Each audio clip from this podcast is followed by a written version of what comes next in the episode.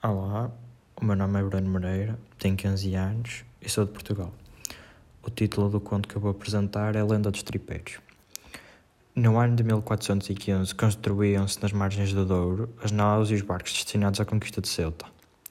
A razão deste empreendimento era secreta e nos estaleiros os boatos eram, muito, eram muitos e variados. Um dia, o infante Dom Henrique apareceu inesperadamente no porto para ver o andamento dos trabalhos e, embora satisfeito com o esforço despendido, achou que se poderia fazer ainda mais.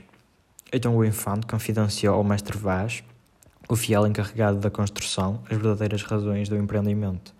Pediu ao mestre e aos seus homens mais empenho e sacrifícios.